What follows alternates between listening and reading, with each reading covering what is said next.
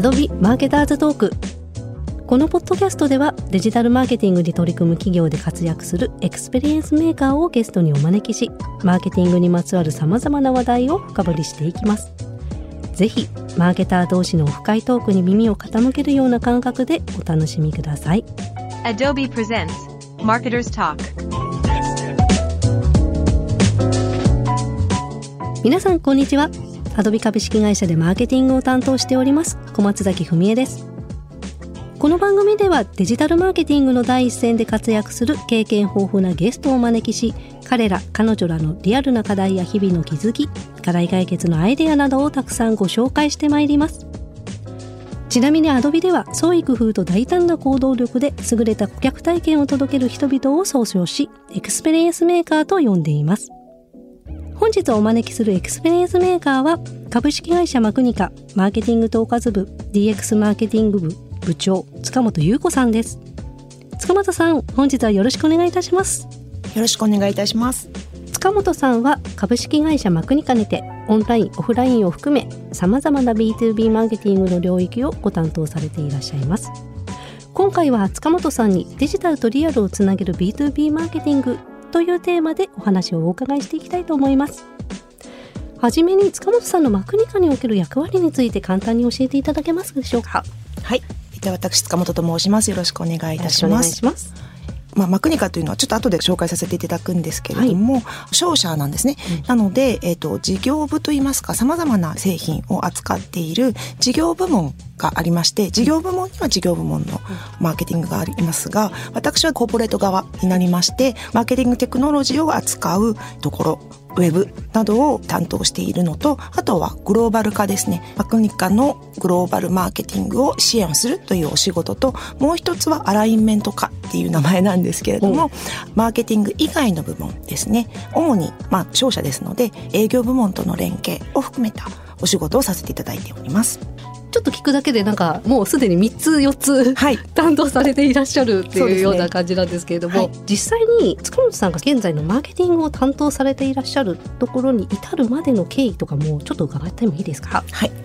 マクニカに入った時っていうのは、私事業部サイドで入っているんですね。あるいくつかのあの半導体を担当している事業部の中で、マーケティング担当として入ったっていうのが、一番初めのマクニカにマーケティングとして入ったところになりますと。で、半導体を主にやっていたんですけれども、その後コーポレートマーケティングというところができまして、で、まあ、一事業だったりとか一製品ではなくてまあ、国家全体を考えた時のマーケティングの活動をしていかないといけないよねということで方向性ができてきましたのでなのでそちらに移動して今はコーポレート全体横串で見るようなうんマーケティングの、まあ、部門的にもコーポレートの方に入っていますので、はいマーケティングの活動をしているようなそういう形になります。B2B ビジネスとしてはいろいろな事業があると思うんですけども、少し事業内容についても伺ってもよろしいですか？あはい、もちろんです。あの、マクニカはもともとは半導体商社ということで、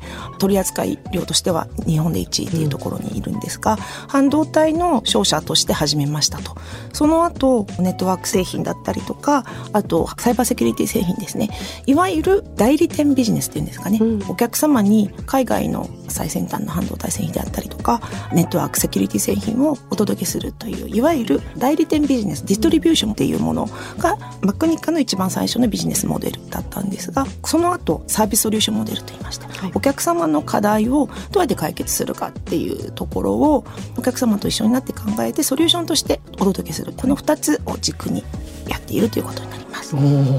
結構いろいろあってどこから教えてもらおうかカタカナなっていうが多くてってカタカナが多いんですよね。ありがとうございます。ということで今回は塚本さんにマーケティングにおけるデジタルとリアルの横断というテーマでお話を伺っていきたいと思います。Adobe presents Marketers Talk. ここからは第1話です。この第1話ではマクニカさんにおけるデジタルとリアルを横断する施策などについてお伺いしたいと思います。イベントなどのオフライン施策もご担当されていらっしゃると伺いました。最近のオフライン施策について少し教えていただけますか？オフライン施策っていうと B2B マーケターの方がよく頭に浮かぶのは大きなアニュアルカンファレンスだったりとか、自分たちの製品だったりソリューションを紹介するカンファレンスみたいなものをあのやるっていうイメージが大きいかと思うんですが、うん、私たちももちろんアニュアルカンファレンスをやったりとかはさせていただいているんですが、うん、今この1年ぐらいの間に自分たちで力を入れてやってきたのが、実はあの、マクニカ自社ビルを持っておりまして、うんはい、自社ビルの1階ですね、そこを大々的にショールームっていう形で、はい、リアルのショールームを作るということをこの1年間やってきまして、これがオフライン施策の最近での一番の私たちの中の、まあ、取り組みだったかなと思っています、うん、実は私も今月お伺いして見学をさせていただく予定でして、はい、まあ後でちょっとお話ししようかなとは思ってたんですけど Adobe Experience Manager でユーザー会をやっているんですけれども、はい、今月末にあのマクニカさんのオフィスで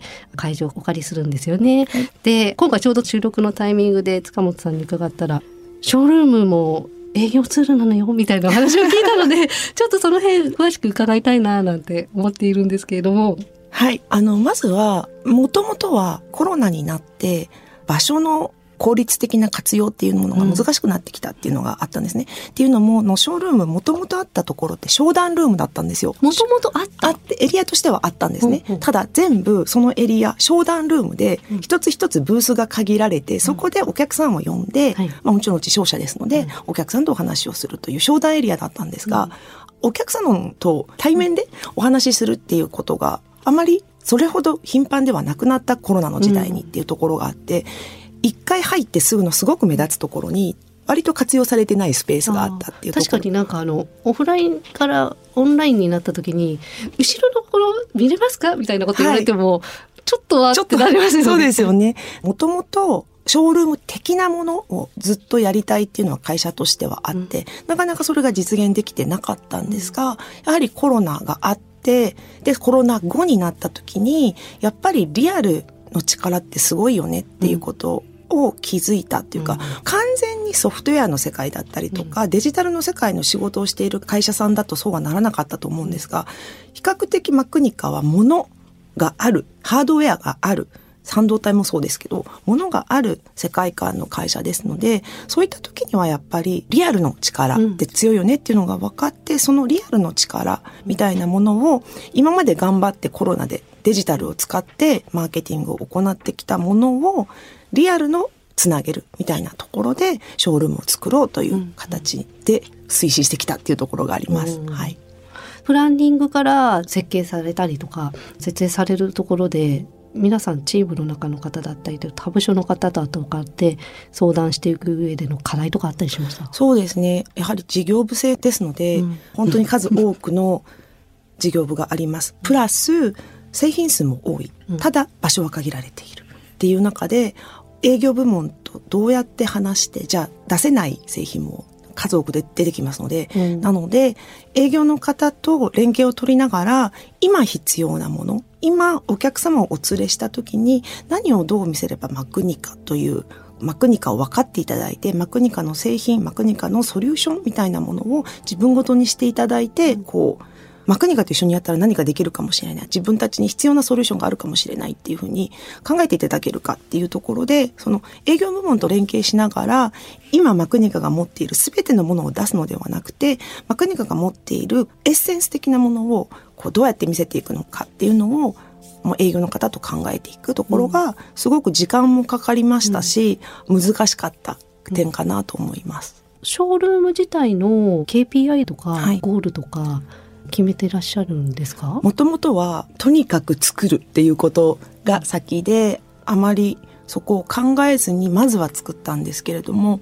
ただやっぱりお金もかかっていますし人も割いているので今後どのように考えてるかというとやはり営業の方が連れてきてくださったお客様をそこで見せてくださった。そこがきっかけになったりとか、そのプロセスの中でショールームが役立ったっていうところをちゃんと定量化する、数値化するっていうところが大切かなと思っています。なので、アドビさんの製品とも関係してくるんですけれども、はい、しっかりそこをリアルで行ったものを数量化して、ツールに入れて、そこで効率化がどのように行われているのかっていうのが見えるようにしないといけないっていうところで、今やっと営業の方に数値として連れてきました、使いましたっていうのをアクティビティとして入れてほしいという話を今やっとできるようになってきたところです。ただ、これからなんですけどね。はい B2B やってるとそこって話題になりますよね。最近なんかこう、ROI すごく求められることがはい。昔に比べると格段に増えてきていて一人当たりどのくらいの効果があったとか一社当たりどのくらいの効果が期待できるぞとか今後につながるぞみたいな話って多分どこの会社でも起きてるんだろうなって。マーケティング活動ってどうしてもコストセンターなのでお金がかかるっていうこともありますし、で今までは割とマーケティング活動と紐づくものってリード単価みたいなことで、うん。リードになったらいいみたいなところだったのが、徐々にそれがリードだけだと何にもならないでしょと、うん。そこが受注につながるだったりとか、実際の売り上げにつながるっていうところまで行くのが重要になった時に前はマーケティングってその手前のリードを渡すところまで責任だったんですが、うんうん徐々にそこから先の受注につながるまで一緒に走ることが必要なんじゃないかっていう、うんうん。特に私たちコーポレート側のマーケティングはそこを意識してうん。リードだけじゃなくてそこから先のところまでを意識しないといけないよねっていうのが徐々にここ数年出てきたんじゃないかなと思います。なんかショールームもその一部として、先ほどあの小松崎さんもおっしゃったように営業活動の一部、見せるだけじゃなくて、うん。お客さんを連れてきていただいて、お客さんとの会話のツールにしてもらいたいっていうところがあって、営業ツールにしてもらいたい、営業ツールなんですよっていうことを、うん。こう営業の方にお伝えしているっていうところはあると思います。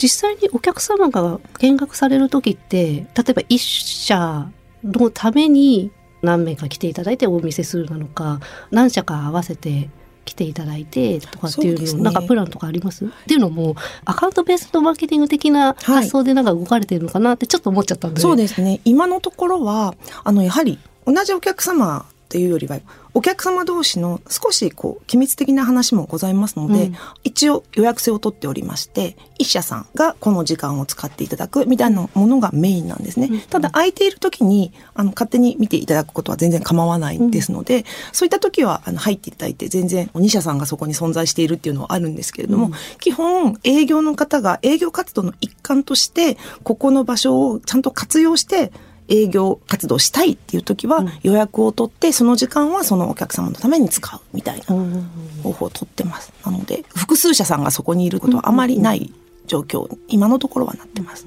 そうなると今マクニカさんはコロナ後割とリアルの方に戻ってきてるってことですか？そうですね。戻っているといえば戻っているとも言えるんですが、ただ、お客様がコロナの時にオンラインイベントだったり、オンラインセミナーの便利さみたいなものが分かったっていうこともあって、私たちもそこはリアルに全振りというわけではなくて、オンラインの良さ、リアルの良さみたいな二つをこう掛け合わせた施策にこうなってるかなと思います。なので、弊社の中でも、その、オンラインでやるものと、リアルとハイブリッドでやるもの、あとリアルオンリーでやるものみたいな形で、その施策の目的によって、リアルとオンラインを使い分ける使い分けているっていうことになるかなと思います。確かにあのやっぱりリアルって実際見ると違うねとかそういったなんか改めて感動したりとかってありますもんね。そうですね。なので、アニュアルのカンファレンス、割とマクニカで一つ大きいものをやるんですが、それはもうハイブリッドにフォーカスしてといいますか、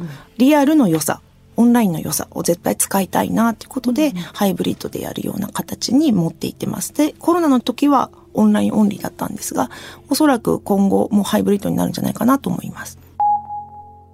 今日の収録の直前にですね塚本さん CES 世界最大級のテクノロジーイベント通称セスにもマクニカさんとしてご出展されていらっしゃって昨日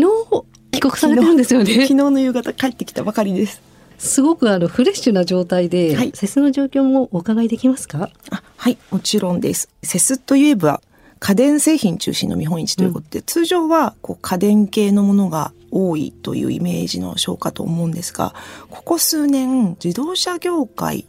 EV 系のものが多く出展される中で、まあ、マクニカの中でもいわゆるオート系のフォーカスしたソリューションを持っておりまして、そこに私たちも今回はちょっとメッセージを合わせて、オートのお客様向けにこう出展をしましょうと、うん。私たちのソリューションを分かってもらいましょうというところで初めての出展といいますか結構大きなブースだったので頑張ってやってまいりました。年明けから結構長期間、そうですね。1月の行かれてましたよね。1月の6日から14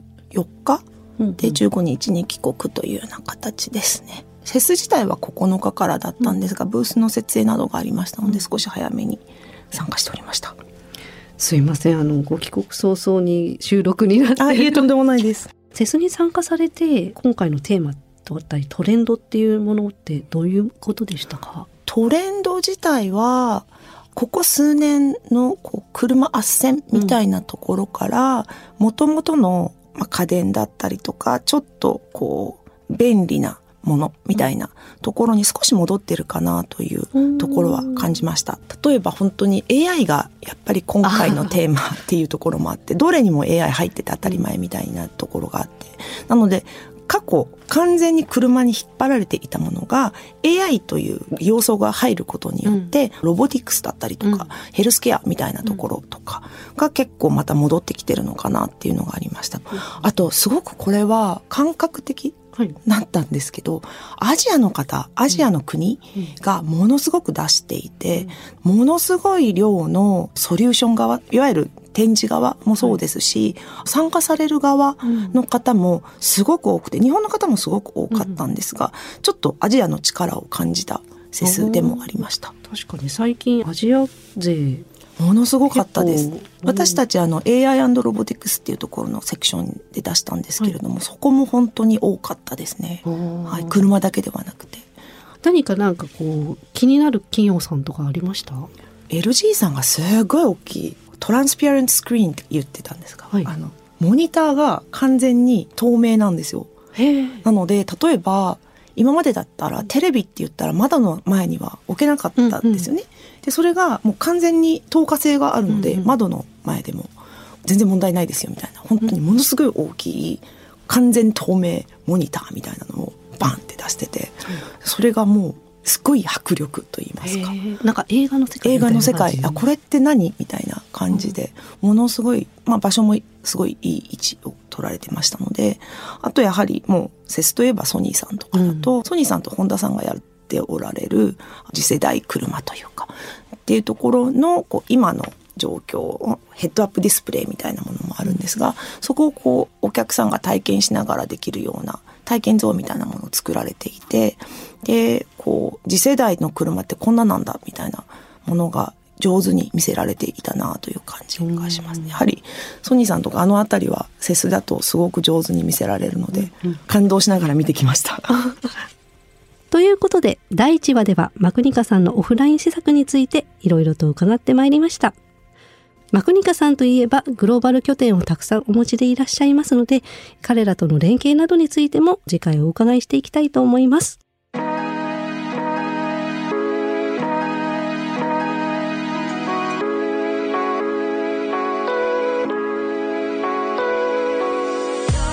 今回は株式会社マクニカマーケティング統括部 DX マーケティング部部長の塚本優子さんをゲストにお招きしました。このエピソードは塚本さんをゲストに迎えた全3話の第1話です。この続きは次のエピソードをお待ちください。ご利用中のアプリから番組をフォローいただくと自動で最新エピソードの情報が届きますので次回の配信も聞き逃しません。ぜひこの機会にフォローをお願いします。それではまた次回お会いしましょう。